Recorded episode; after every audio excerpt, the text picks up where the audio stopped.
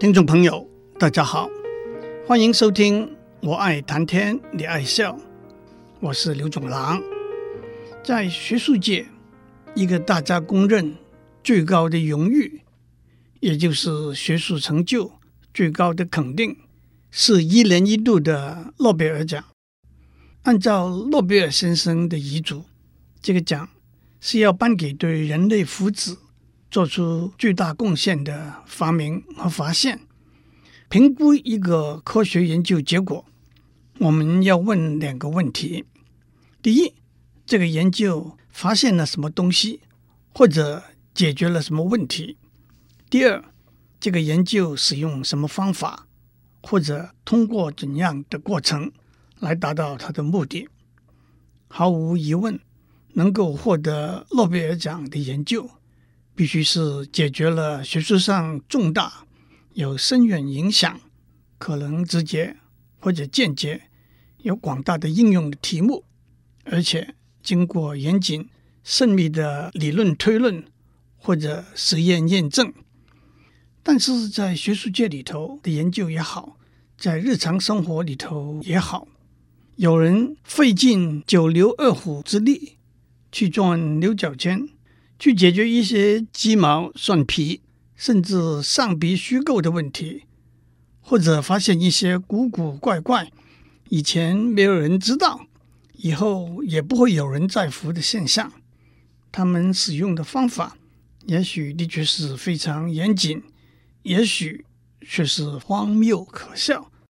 的确，广义的说，这也是发现和发明。那么，这些发现和发明里头，登峰造极的作品，是不是也应该得到像诺贝尔奖一样的荣誉呢？答案当然是 yes。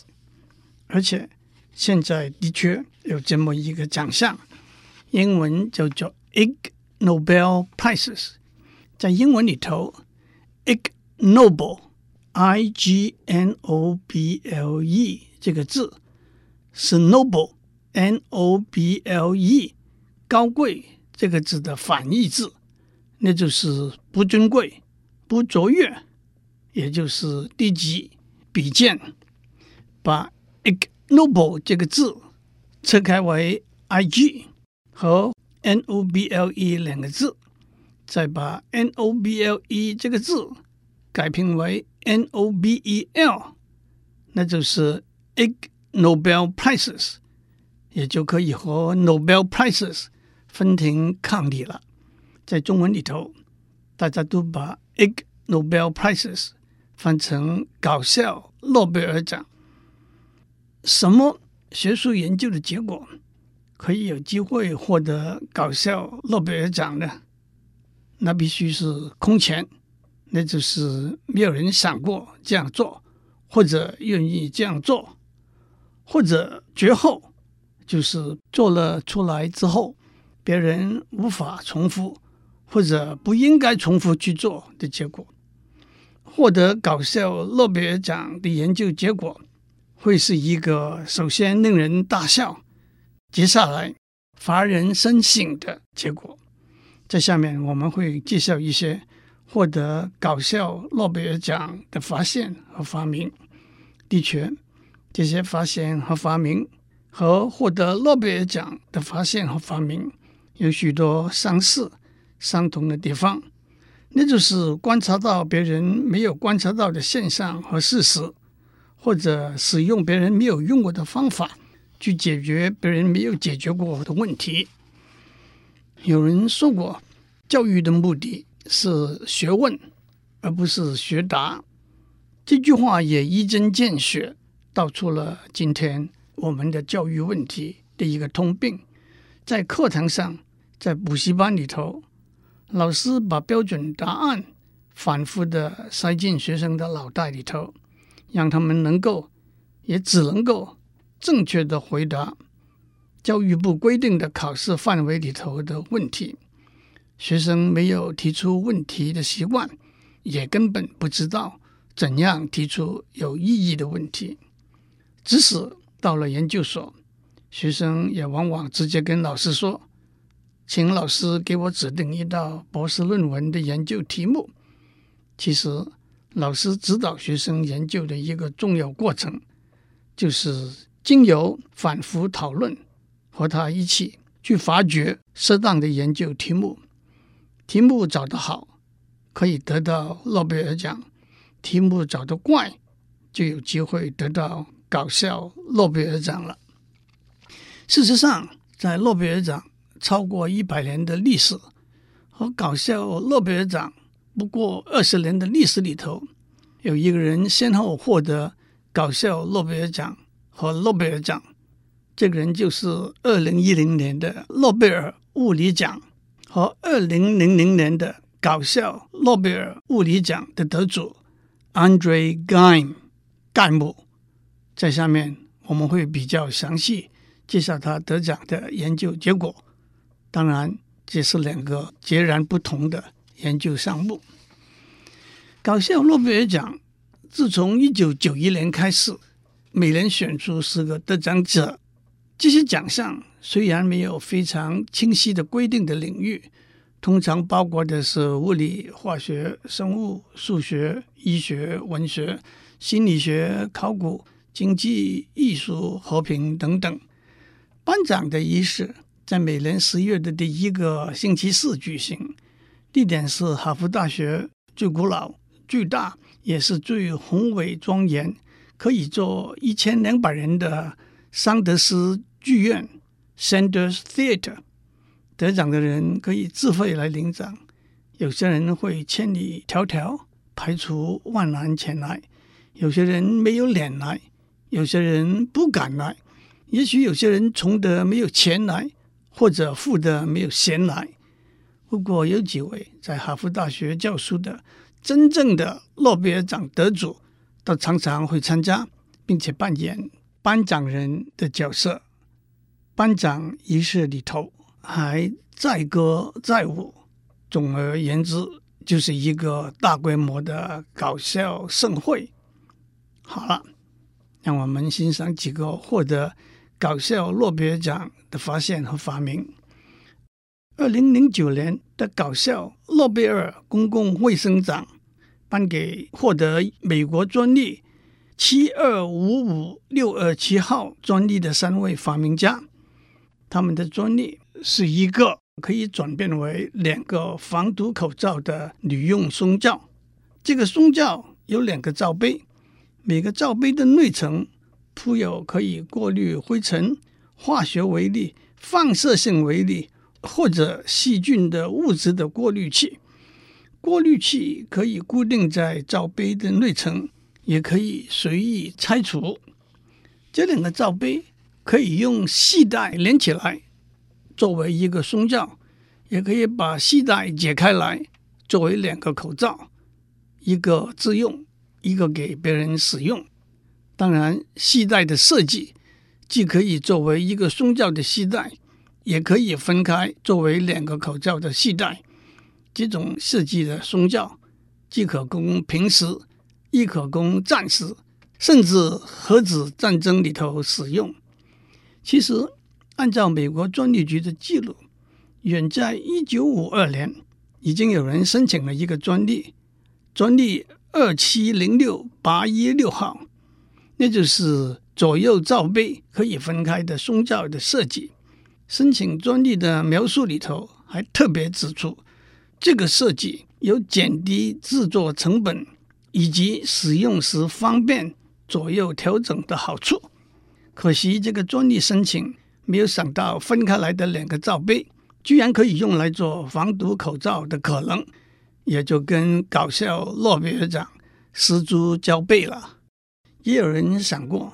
胸罩分开来的两个罩杯也可以用来做钱包之用，不过这个想法创意平平，搞笑的功能也不彰显。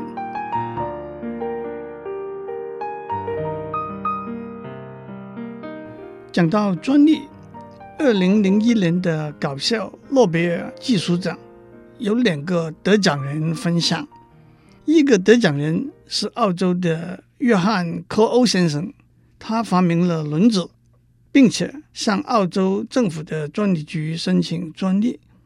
另外一个得奖者是澳洲专利局，因为他们居然批准了科欧先生申请的专利。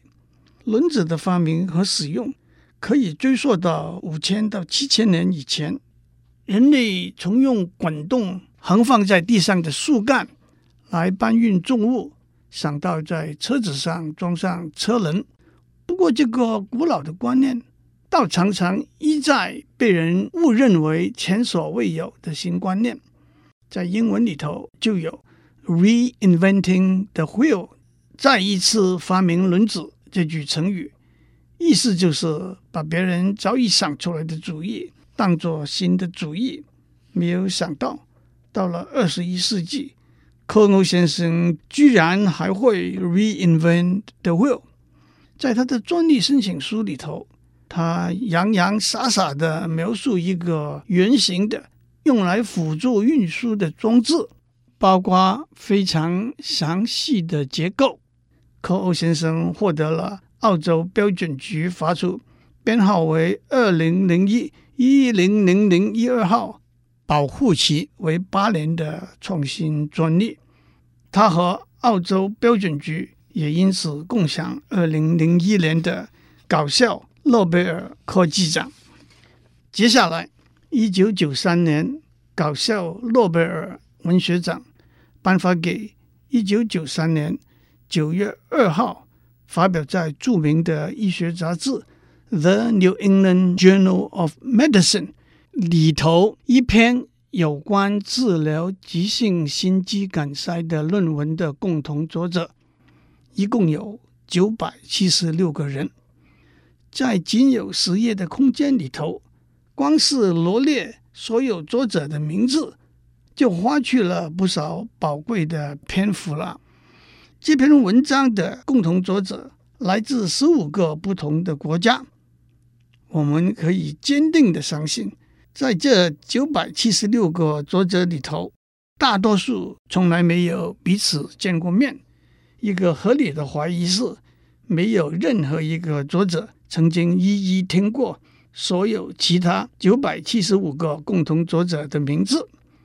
这些作者除了地域的区分之外，也按照功能分别设有指导委员会、协调中心、执行中心、数据和安全监控委员会和中风审查委员会等等。好在这些得奖者没有出席颁奖典礼，否则光是这批得奖人就会占了会场三分之二以上的席位了。他们的搞笑诺贝尔文学奖是由《The New England Journal of Medicine》的执行编辑代为领取。他在领奖感言里头指出，以字数来算，每一位作者的平均贡献。是两个字。这篇获得搞笑诺贝尔文学奖的论文，可能也就成为科学研究集体创作的滥觴。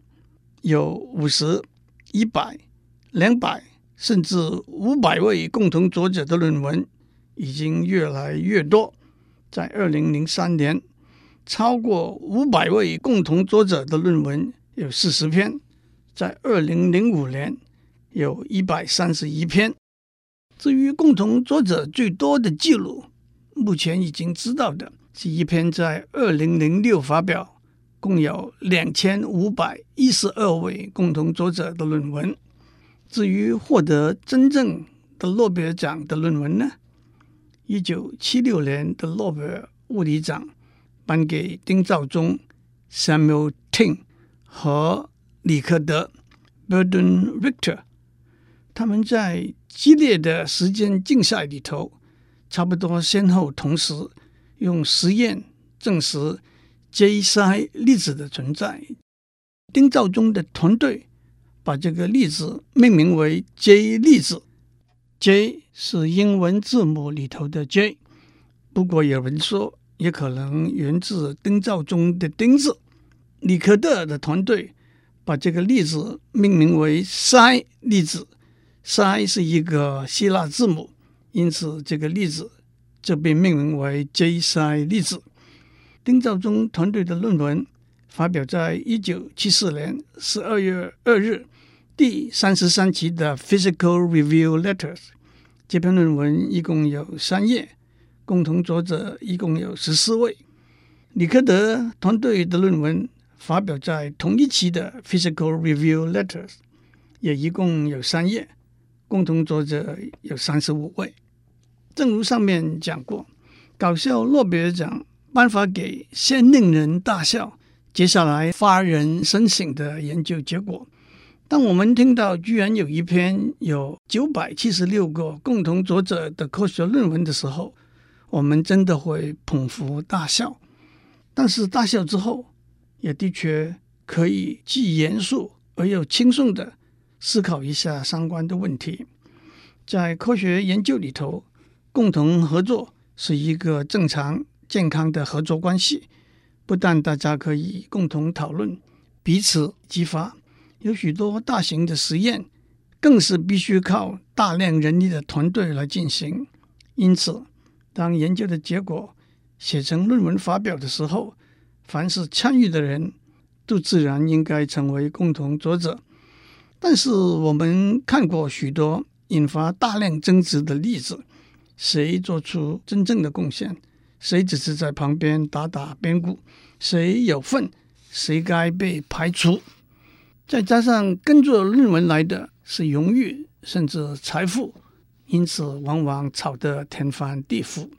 严肃的来说，在共同合作里头，这些问题是不可能有明确规范和处理的方式的。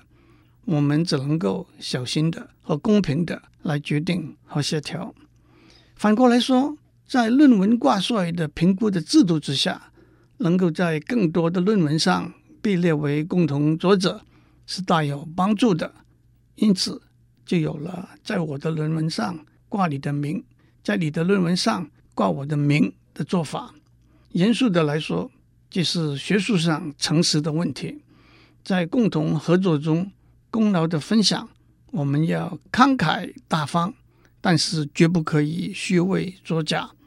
为了针对已被列为共同作者，来增加论文数目的做法，一个在直觉上和经验上合理的算法是：如果我们要数一个人发表的论文的总数，那么一篇单一作者的论文算一，一篇有两个共同作者的论文算二分之一，一篇有 n 个共同作者的论文算 n 分之一。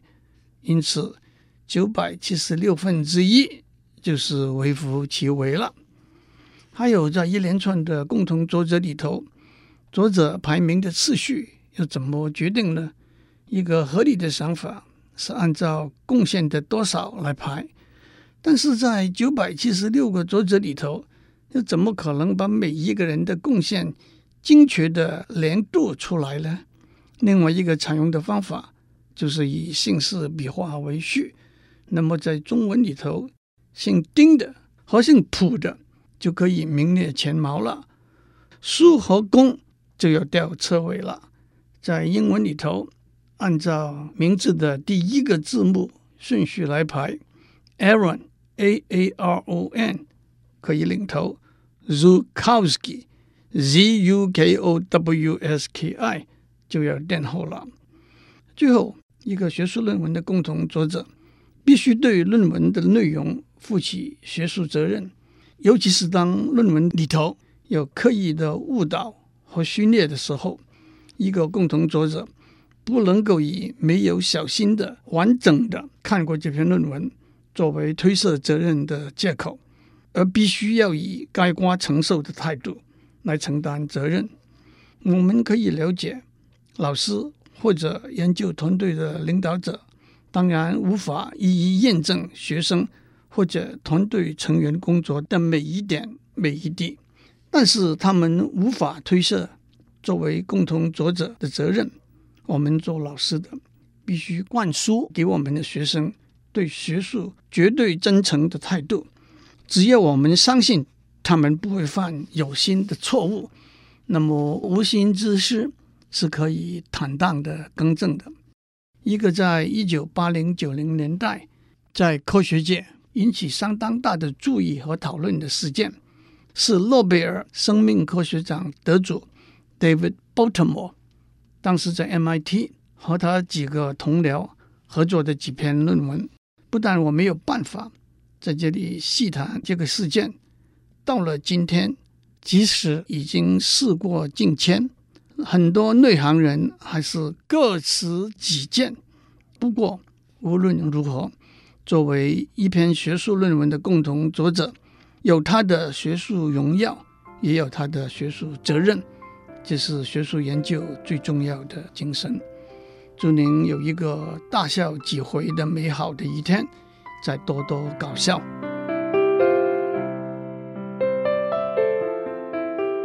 以上内容由台达电子文教基金会赞助播出。